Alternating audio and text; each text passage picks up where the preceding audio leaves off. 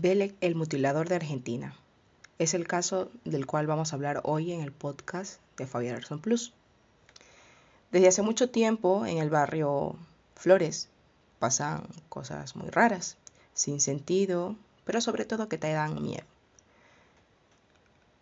Hoy vamos a hablar de una de esas cosas inexplicables, menos conocidas del país, de Argentina, pero al mismo tiempo una de las más misteriosas, el vampiro del barrio de Flores. La historia nace en el crudo y gris invierno argentino por el año de 1978 y como es costumbre se acercaban las vacaciones escolares y todas las tardes pasaban por el barrio de Flores una camioneta fea y chiquita que anunciaba por megáfono al increíble Circo de los Ares. Circo para chicos y grandes, venido directamente desde Rusia.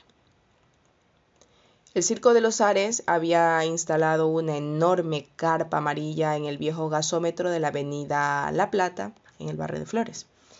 En él, las principales atracciones para los chicos eran el payaso Mickey, el hombre bala, Vera, una monita de nombre Titi, la mujer barbuda y un pobre elefante que siempre estaba cerca del escenario y la cual su única función era la que la gente se acercara a sacarse fotos con él.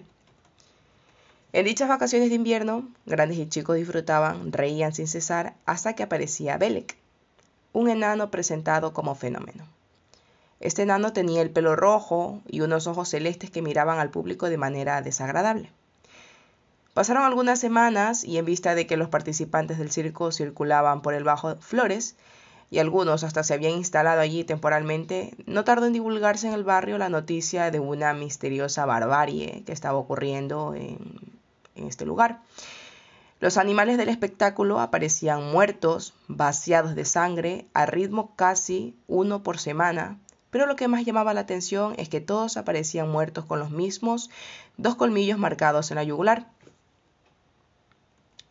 Desesperado por la situación, el señor Love, que era dueño del circo, ordenó al hombre bala y a la mujer barbuda montar una especie de guardia o vigilancia sobre el campamento donde tenían sus pertenencias debido que, como el señor Love tenía conocimientos médicos, había visto la cantidad de muertos que ocurrían, eh, de muertes ocurridas en, el, en, las, en las, instalaciones del, del, circo, y se dio cuenta que las muertes que estaban teniendo, como les explico o les acabo de explicar, no eran muertes de los animales como una muerte común, que tú dices, bueno, se ha muerto el animal, se ha muerto el gato de viejo, no, eran situaciones extrañas en cosas que no tenían explicación, ¿no?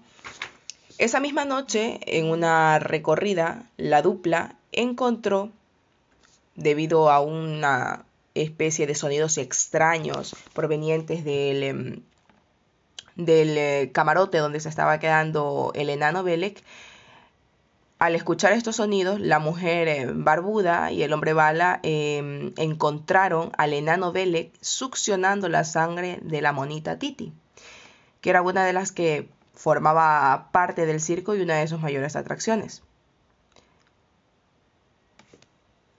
Tras el escándalo de semejante canallada, el eh, circo siguió pues su camino por otros recodos del país, dejando atrás sin empleo y sin techo, aquel hombre de medidas liliputenses y hábitos rarísimos, que heredara de sus ancestros de los montes Carpatos, ya que este hombre era criado de manera, se presume, salvaje.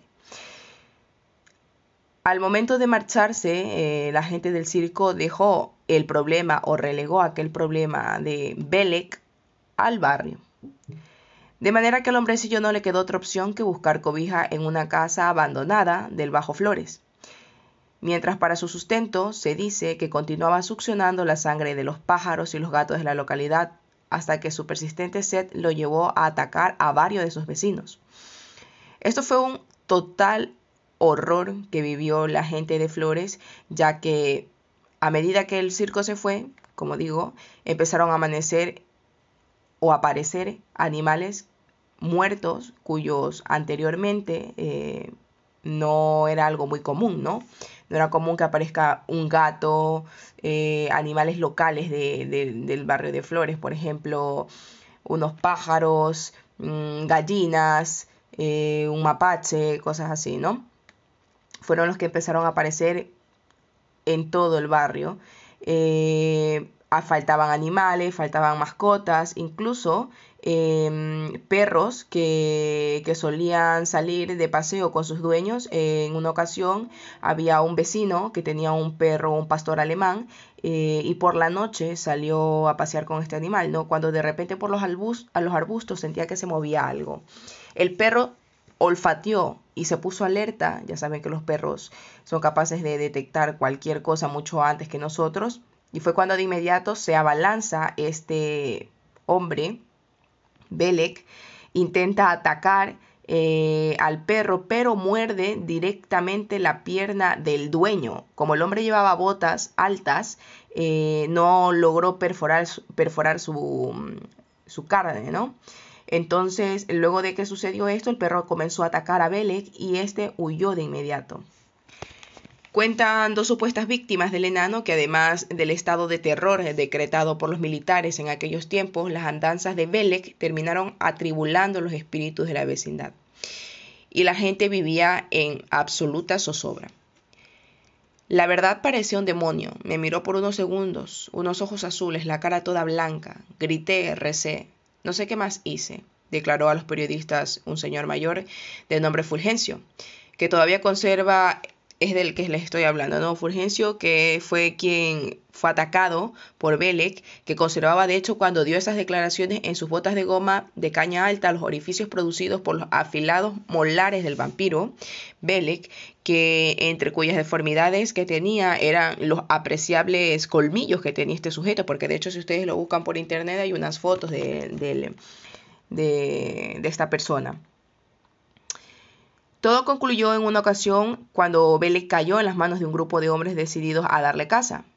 Era en una, cancha de, en una cancha de fútbol eh, y quedó atrapado bajo las redes de un arco del mismo, ¿no? Según ha narrado un sujeto de apellido Galán, el enano le caía mocos verdes y le gritaba cosas que nadie entendía. Sin embargo, mientras sus cazadores debatían qué iban a hacer para eliminar a semejante bestia, Belek logró escapar gracias a una navaja que escondía bajo sus ropas. No solamente los ataques fueron a los animales, como les mencioné anteriormente, ¿no? Eh, su sed se volvió tan brutal que incluso llegó a meterse a varias casas atacando y cobrando la vida de dos personas adultas mayores de edad que desgraciadamente cayeron en las manos de este asesino.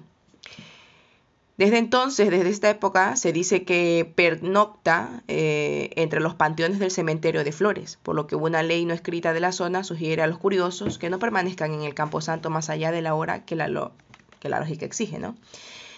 El general, aquel ser eh, llamado Belek, se escondía en una casa abandonada de pintas totalmente macabras.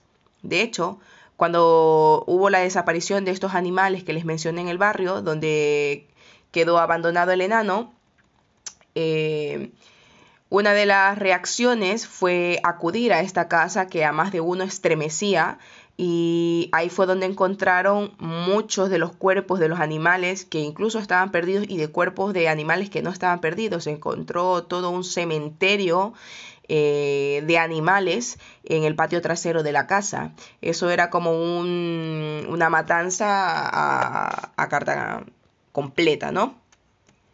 Una de las reacciones más curiosas eh, percibidas tras aquella única detención del enano Belek fue la de darle eh,